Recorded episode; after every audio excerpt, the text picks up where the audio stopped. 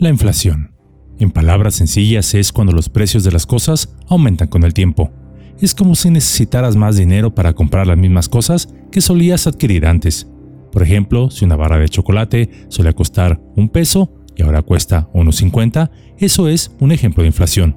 En resumen, la inflación significa que el dinero pierde valor con el tiempo y necesitarás más dinero para comprar las mismas cosas.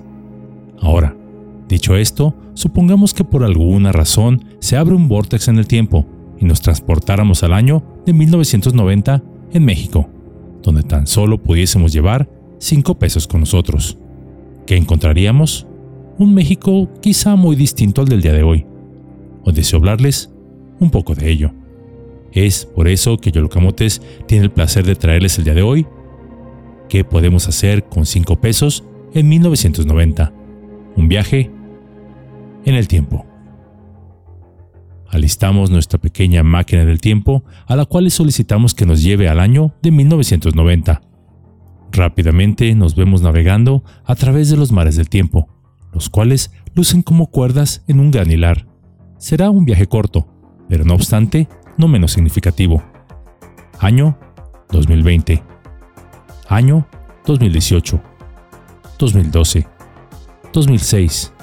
2000. 1994.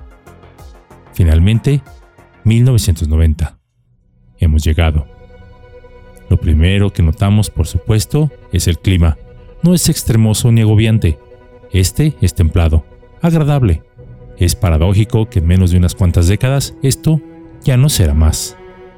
Arribamos a este tiempo con tan solo 5 pesos en el bolsillo, por supuesto en monedas de aquella época, aunque acostumbrados a mayores cantidades de efectivo, sentiríamos que estamos perdidos. ¿Qué podríamos hacer con tan poco? Pero, ¿poco? Quizá no, pues mientras en el siglo XXI no podríamos sobrevivir con esa cantidad, en 1990 estaríamos de suerte, pues con esos 5 pesos se podría adquirir una variedad de productos en la tiendita de la esquina o supermercados. Rápidamente nos damos cuenta que el valor del dinero es distinto, y con esa modesta cantidad podríamos sobrevivir bien por lo menos unos días hasta saber qué hacer para regresar a nuestro tiempo o si lo decidimos, instalarnos en esta época. He aquí algo de lo que podremos hacer. Sabritas. En aquella época con 5 pesos podremos comprar una bolsa de papas fritas de buen tamaño. En el año 2023 las mismas rondarían los 50 pesos. Chetos. La misma cadena de papas fritas incluye en su oferta de productos los famosos chetos, por tan solo 2.50 pesos. Boing de triangulito. Es posible que recordemos a este jugo en su novedoso envase de cartón en forma triangular. Esta bebida incluye un popote de plástico para beberlo cómodamente. Años después el producto será retirado por algunos años, cuando Disney demandaría a la empresa por usar la figura del pato Donald. En el siglo XXI hizo su regreso pero además de que es difícil encontrarlo, ya no es de las bebidas favoritas de la población. No obstante, estamos en 1990 y con 5 pesos podemos comprar 5 de ellas, ya que valen un peso cada una. Gansito, haciéndole honor a su eslogan de Recuérdame, frase popular en la década de los años 80 y 90 del siglo XX, este fue uno de los pastelitos comerciales más populares en aquella época. En el siglo XXI aún se pueden encontrar prácticamente en todos los comercios. Este es el año de 1990 y podemos comprar tres de ellos pues cuestan un peso con 50 centavos. Coca-Cola clásica, bebida suprema en nuestro país en prácticamente todas las reuniones sociales, en el año de 1990 en envase de vidrio cuesta 4.50 pesos. Pero no solo podemos comprar comida chatarra. Con esos 5 pesos, si deseamos vivir un poco más saludables, podremos comprar otras cosas He aquí algunas cosas más que podemos comprar con 5 pesos en 1990. 5 boletos de autobús o de metro, pues cuesta un peso cada boleto. Dos tacos bien servidos, a 2 pesos cada taco. 5 barras de pan, a un peso cada barra. Dos docenas de huevos, pues cuestan 2 pesos cada docena. 5 litros de leche, cuesta un peso cada litro. 5 tazas de café, cuesta un peso cada taza. 5 juguetes pequeños, pues cuesta un peso cada juguete. Seguimos caminando por la ciudad y nos sorprende la elegancia con que la gente aún viste. A lo lejos escuchamos música. La chica de humo de Manuel. En otro local comercial, culpable o no, de Luis Miguel. e incluso no tan lejos reconocemos la canción de Billie Jean de Michael Jackson y la de Ginny in a Bottle de Christina Aguilera. Nos detenemos por un momento y mientras escuchamos aquellos ritmos nos ponemos a pensar, ¿acaso fuimos demasiado lejos en el futuro cuando comenzamos a abrazar música que rebaja a la mujer, ensalza el crimen, la muerte y los vicios? Se dice que somos lo que pensamos, hablamos y también escuchamos. Pero bueno, con esos pensamientos seguimos caminando. Pasamos por un cine, aún cines que parecen palacios del arte, lejos de los multicinemas que si bien son más cómodos, aquella magia de asistir a un evento de gala se ha perdido. Nos percatamos que con esos 5 pesos podríamos comprar un boleto de cine y unas palomitas, pues cuesta 3 pesos la entrada y 2 pesos por las palomitas. Pero seguimos nuestro camino. Nuestra curiosidad nos lleva a una tienda de autoservicio, gigante, la cual en nuestro tiempo ya no existe y donde podemos percatarnos de más precios. Rápidamente nos damos cuenta que podemos comprar 10 paquetes de chicles, pues cada uno cuesta 50 centavos. O 10 bolsas pequeñas de papitas, pues cuestan cada una también 50 centavos. 10 piezas de frutas, también a 50 centavos. 10 barras de dulce, también 50 centavos cada una. Una revista cuesta un peso. 10 periódicos podríamos adquirirlos, pues cuestan 50 centavos cada edición. Dos paquetes de cigarros si somos fumadores, pues cuestan 2 pesos cada cajetilla. Dos botellas de aceite comestible, pues cada botella vale 2.28 pesos. Nos alcanzaría para comprar 3 kilos de limón criollo, pues cuesta un peso con 60 centavos cada kilo. 4 kilos de papa, pues cuesta a 1.11 pesos el kilo. 2 kilos de atún, 2.4 pesos el kilo. Poco más de 4 kilos de azúcar estándar, pues cuesta a 1.13 pesos cada kilo. Nos ajusta para comprarnos una cerveza de las caguamas, pues cuesta 2.8 pesos cada una. 2 kilos de frijol, pues cuesta 2.5 pesos cada kilo. Nos ajustaría para 3 kilos de tortillas, pues cuesta a 1.50 centavos cada kilo. Dos paquetes de papel sanitario si quisiéramos comprarlos, de 4 rollos, pues cada uno cuesta a 2.34 pesos el paquete. Nos sorprende darnos cuenta que casi podríamos comprar medio kilo de bistec, pues el kilo costaba 12 pesos, por lo cual nuestros 5 pesos nos ajustaría para 415 gramos.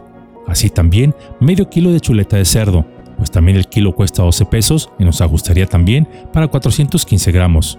Podríamos comprar 5 jabones de barra, pues cuesta 97 centavos cada jabón.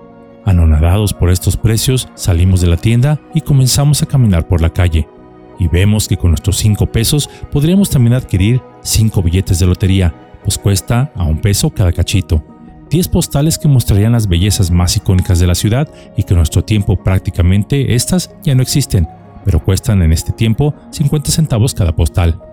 5 conos de helado, pues vemos que cuestan un peso cada uno.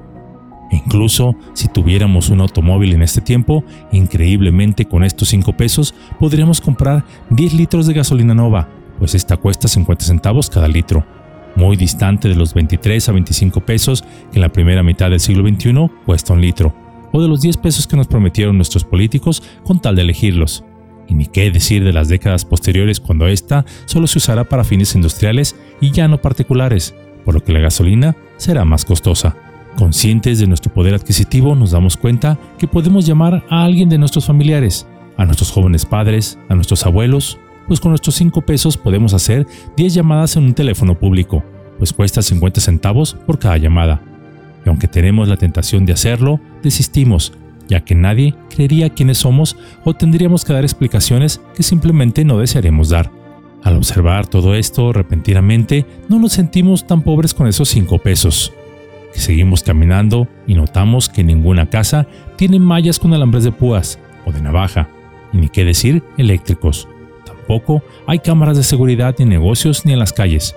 Aunque bueno, estas últimas en el siglo XXI parecen solo funcionar de vez en cuando, dependiendo de la clase de crimen y a quién haya afectado. Notamos también que la gente aún puede andar con precaución a cualquier hora del día y de la noche por las calles. Y si bien la policía sigue brillando por su ausencia en ese tiempo, no es tan necesaria, pues las calles son relativamente seguras. Notamos a muchos niños jugando en las calles, solos aparentemente seguros y sin la supervisión de algún adulto. También notamos que la mayoría de la gente luce más delgada, o por lo menos en muy buena condición física. Raro es ver a una persona de grandes carnes. Con nuestros 5 pesos nos damos cuenta que no solo es lo que podemos comprar, sino que representan también una época, si no mejor, sí más tranquila y en paz, aun cuando las personas de esta época crean que no es así.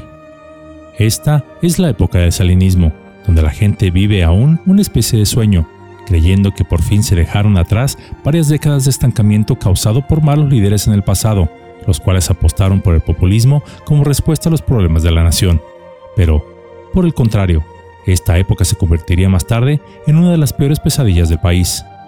No obstante, también en 1990 aún estamos a cuatro años para que suceda el famoso error de diciembre, que de error no tuvo nada, sino se hizo con todo conocimiento de causa, donde el excesivo endeudamiento del gobierno mexicano, prometiendo unas tasas increíblemente altas, atrajo miles de billones de dólares de capital extranjero, dinero que las autoridades despilfarraron en una infinidad de programas sociales que no dieron los frutos esperados, dejando a un país en la quiebra y sin posibilidad de pagar. Es en esa época donde todos despertarán de ese breve sueño de lo que fue estar en un primer mundo. Pero simplemente no se puede vivir de lo prestado y aún más cuando lo prestado se tiraría a la basura. Nos detenemos para sentarnos en un parque público para meditar. Pero entonces, ¿qué sucedió? ¿Qué sucederá más bien en unos cuatro años? Pues estamos en 1990. ¿Cuál es la diferencia entre este año y el 2023? Es el mismo país, casi los mismos recursos, incluso una mayor población en el futuro que la harían incluso más competitiva. ¿Por qué esa diferencia abismal de precios? Y sobre todo, de alcance en el poder adquisitivo. Se dice, por supuesto, que es culpa de la inflación, mencionándola como si esta fuera un fantasma con vida propia, pero en realidad ni se mueve sola ni tampoco tiene vida propia. Siempre ha estado muy bien controlada y encausada para el bien de unos pocos. En realidad, ese esfuerzo nacional, el trabajo de todas las personas, sigue ahí, incluso se ha incrementado, pues México en el futuro será de los países que más trabaja en el mundo, pero de los que su base, la obrera y la campesina, menos gana.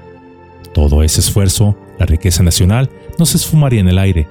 La inflación es más o menos como un robo legal, pues se transfiere todo ese esfuerzo a los gobiernos y a las grandes empresas nacionales extranjeras. Por ello, la brecha entre ricos y pobres en el año 2023 será más honda que nunca. Pero bueno, el tema de inflación en México sería un tema para otro viaje. Y aunque los precios, la economía, las costumbres y hasta el clima habrán cambiado desde 1990 hasta el año 2023, estar en esta época, es decir, 1990, nos invita a apreciar el valor de las pequeñas cosas y a observar cómo han evolucionado no solo los costos de todos los productos y servicios, sino la sociedad en general. También, contrario a lo que se crea, la sociedad en realidad no evoluciona por sí misma, sino desde siempre han habido quienes con un empujón aquí y otro por allá la han ido moldeando hasta llegar al presente que se desea. Pero, no obstante, sí es importante señalar que hemos sido nosotros los que permitimos que se nos lleve hacia el estado de las cosas de las cuales a veces no estamos de acuerdo, pero que nos fueron impuestas sin nuestro consentimiento, ya sea sutil o de manera forzada. Aunque, como todo cambio social, este nunca fue repentino, sino gradual, un cambio acumulable en cada generación, siempre disfrazado de algo bueno y positivo, pero escondiendo su verdadero propósito. Puede que algunos crean que el pasado fue mejor y que el presente, es decir, el año 2023, no lo es. Desde mi punto de vista personal, creo que cada época ha tenido sus aspectos positivos y negativos. El pasado nos puede traer nostalgia y recuerdos positivos, pero también este tuvo desafíos y problemas que cuando sucedieron parecieron imposibles, pero los cuales finalmente se superaron con el tiempo otorgándonos una mayor sabiduría. Del mismo modo, el presente puede ofrecer avances tecnológicos, oportunidades y mejoras en ciertos aspectos. Dependerá de cada persona determinar si el ayer es mejor que el presente. Por lo cual, como siempre lo he dicho en muchas de estas sencillas cápsulas, si bien el mundo y la sociedad cambia o la cambian, hay algo en lo cual siempre tendremos absoluto poder en todas las épocas, y este será el de regir nuestro propio universo interno, nosotros mismos, donde siempre tendremos la opción de escoger entre hacer el bien o cometer el mal, entre dar una mano abierta de ayuda o un golpe de puño cerrado, entre abrir un libro escrito por algún sabio o consumir contenido menos provechoso para nuestra mente y nuestra alma. Pero aún no hemos regresado a nuestro tiempo y seguimos sentados en la banca de un parque. Ahora, con todo lo que sabemos y con nuestros 5 pesos en la mano, tenemos que tomar la siguiente decisión. ¿Nos quedamos a vivir en 1990 o nos regresamos al siglo XXI?